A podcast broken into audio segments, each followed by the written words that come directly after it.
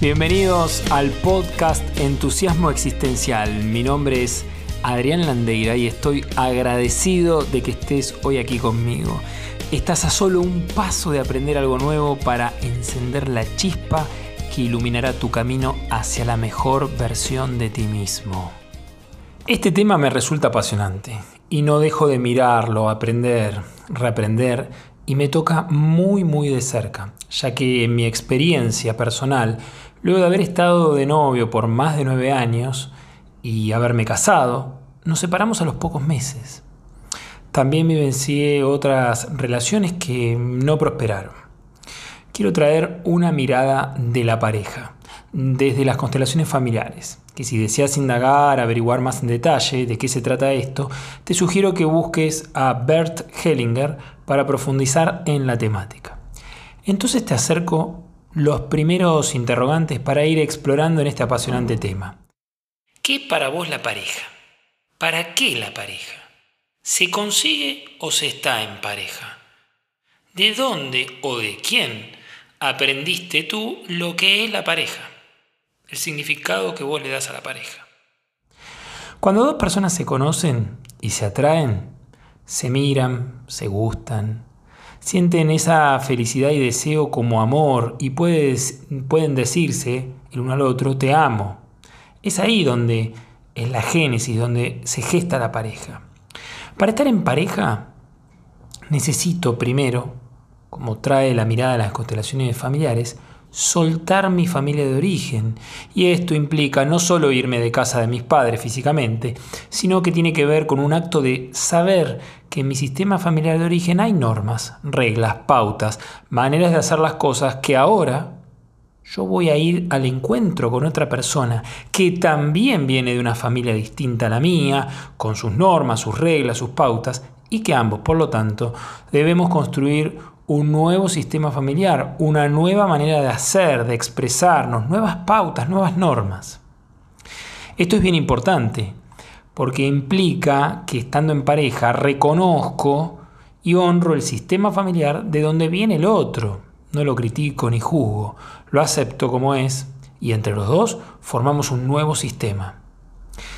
Un desorden sistémico sería, y que es fruto de conflictos y problemas, podría ser que algún miembro de la pareja quiera imponer las reglas, normas, pautas que aprendió en su sistema familiar de origen. Quien se casa con su pareja también se está casando con la familia del otro. Quien se casa con su pareja también se está casando con la familia del otro. Es decir, tiene que respetar, honrar la familia del otro para que de esta manera el amor fluya. De lo contrario, si acepto a mi pareja y rechazo, excluyo, detesto, critico a su familia, en definitiva lo que estoy haciendo a fin de cuentas es rechazar también a mi pareja. Y de esta manera, según la mirada de las constelaciones familiares, el amor no fluye libremente. Y de esta manera el amor no fluye libremente. Decimos entonces que la pareja no se consigue, sino que se está en pareja y vamos al encuentro de una pareja porque como especie humana, mamífera que somos, tenemos profundas necesidades de pertenecer, de estar en contacto, de sentirnos parte, de cuidados, de ser amados. Necesitamos entonces el calor, el tocarnos, el vincularnos con un otro. Y como dice eh, Joan Garriga en su libro El buen amor en la pareja, en el plano de las pasiones humanas, hay algo que debe ser calmado, liberado o llamado. Necesitamos encontrar plenitud en nuestras relaciones y calmar nuestra sed de dar y recibir amor. Esto nos permite trascender el yo, es decir, pasar al nosotros a la unión. Siguiendo con la mirada de Bert Hellinger, él se dio cuenta que había ciertos órdenes para que el amor fluya en la pareja. Y son los siguientes. Vamos a ver de qué se trata. El primer orden, mismo rango.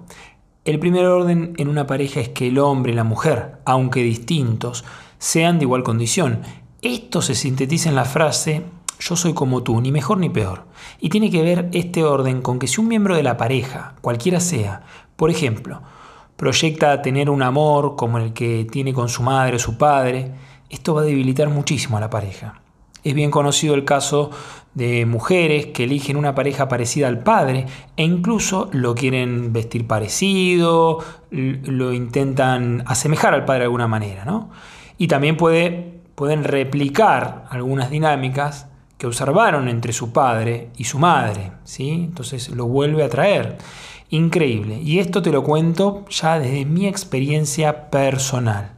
Así como también hay casos de hombres que buscan mujeres inconscientemente que se parecen a su madre en cuanto a comportamientos, a querer buscar ese amor de madre en una pareja. ¿sí?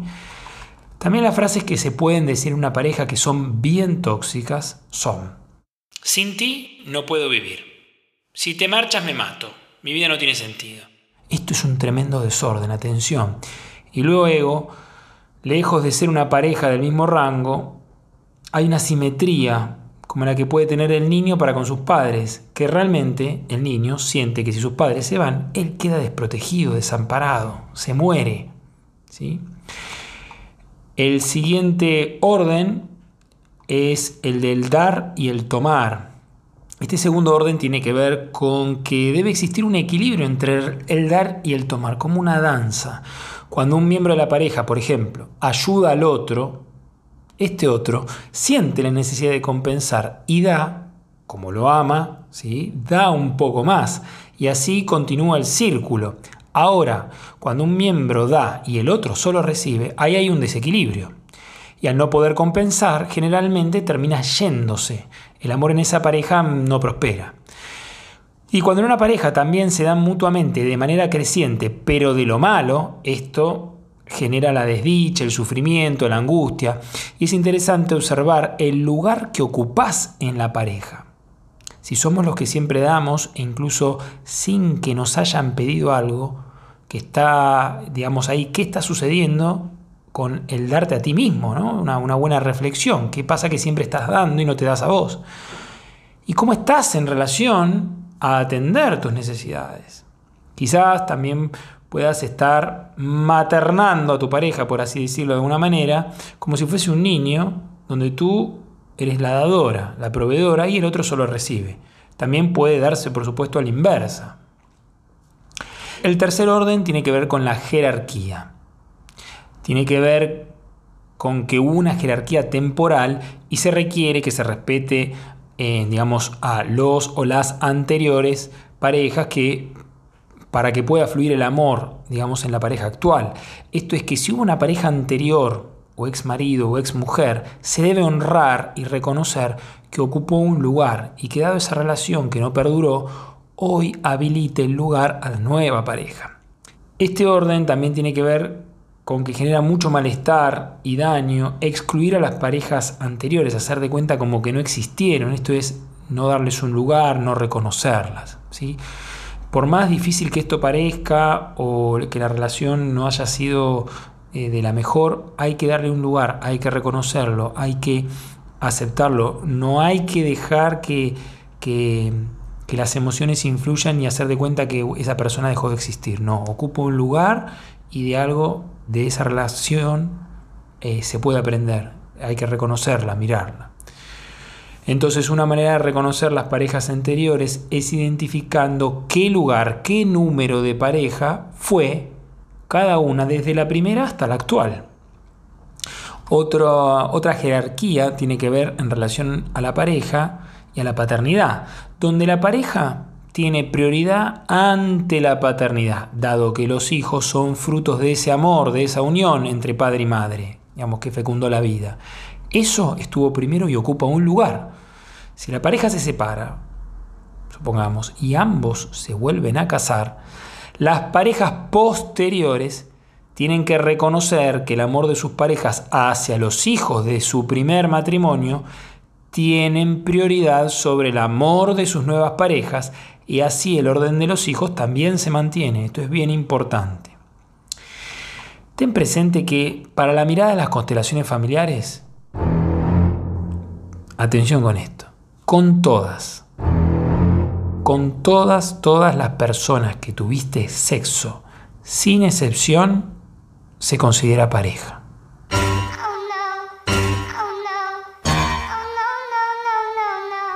Sí, lo que acabaste de escuchar. Con todas, con todas, todas las personas que tuviste sexo, sin excepción, se considera pareja. Siempre que tenemos sexo, quedamos vinculados con esa persona y con su sistema de por vida para siempre. El vínculo no se corta nunca, la relación sí puede cortarse. Bueno, y entonces Adrián, te estará preguntando, ¿algún tip o condición para el bienestar de una pareja? Sí, y te lo voy a acercar los cinco que menciona Joan Garriga. El primero que, menciona Joan Garriga es que sea fácil, digamos, que la pareja que fluya sin demasiado esfuerzo. Esto tiene que ver que las cosas sean cómodas, que no tengamos que malgastar grandes cantidades de energía en emociones, ni que tampoco se nos obligue a luchar contra estas.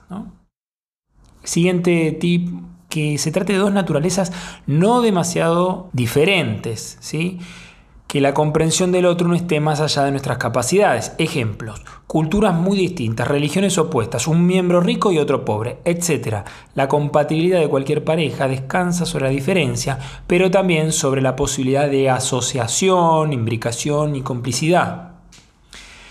El tercer tip para el bienestar de una pareja, según Garriga, es que se trate de verdaderos compañeros, que se sientan como tales, acompañados, ya que el otro también es un amigo y la amistad no se desgasta con el curso de los años, que puedan compartir gustos, intereses, diferencias y complicidades. Es una relación de acompañamiento en un camino común. También dice que haya confianza plena en el otro, que no sea necesario temer, desconfiar o protegerse para poder reencontrar un corazón inocente no es una confianza infantil, sino tener la certeza de que el otro quiere nuestro bien y no nos va a dañar. El deseo, el punto 5 es el deseo espontáneo de que el otro sea feliz. Quizás la más difícil de todas. El deseo de que esté bien por encima de nuestros miedos o carencias. Lo más común es que quizás que uno tenga el impulso espontáneo de que el otro lo haga feliz y no de hacer feliz al otro. Se trata de encontrar la propia felicidad con la plenitud del otro. Y para cerrar, te quiero dejar un ejercicio para que hagas, que es muy sencillo y a mi entender muy profundo y movilizador cuando por lo menos yo lo hice. Toma una hoja, sí, una hoja, y dividila en cuatro partes iguales. Y corta cada fragmento de esta manera te quedarán cuatro partes iguales, cuatro fragmentos de hojas. Anota el nombre de cuatro parejas que hayan sido importantes para ti, relevantes. O sea, un nombre por cada hoja. Y en el reverso de cada una de ellas, responde cada una de estas preguntas. ¿Qué aprendí en esta relación? ¿Qué me dio esa persona? ¿Y qué le di yo a esa pareja? ¿Sí? Bueno, hasta aquí un montón. ¿De qué te das cuenta en relación a la pareja? ¿Algo se te movió? ¿Qué aprendiste? ¿Cómo ves ahora la pareja? Gracias por acompañarme hasta aquí y nos vemos.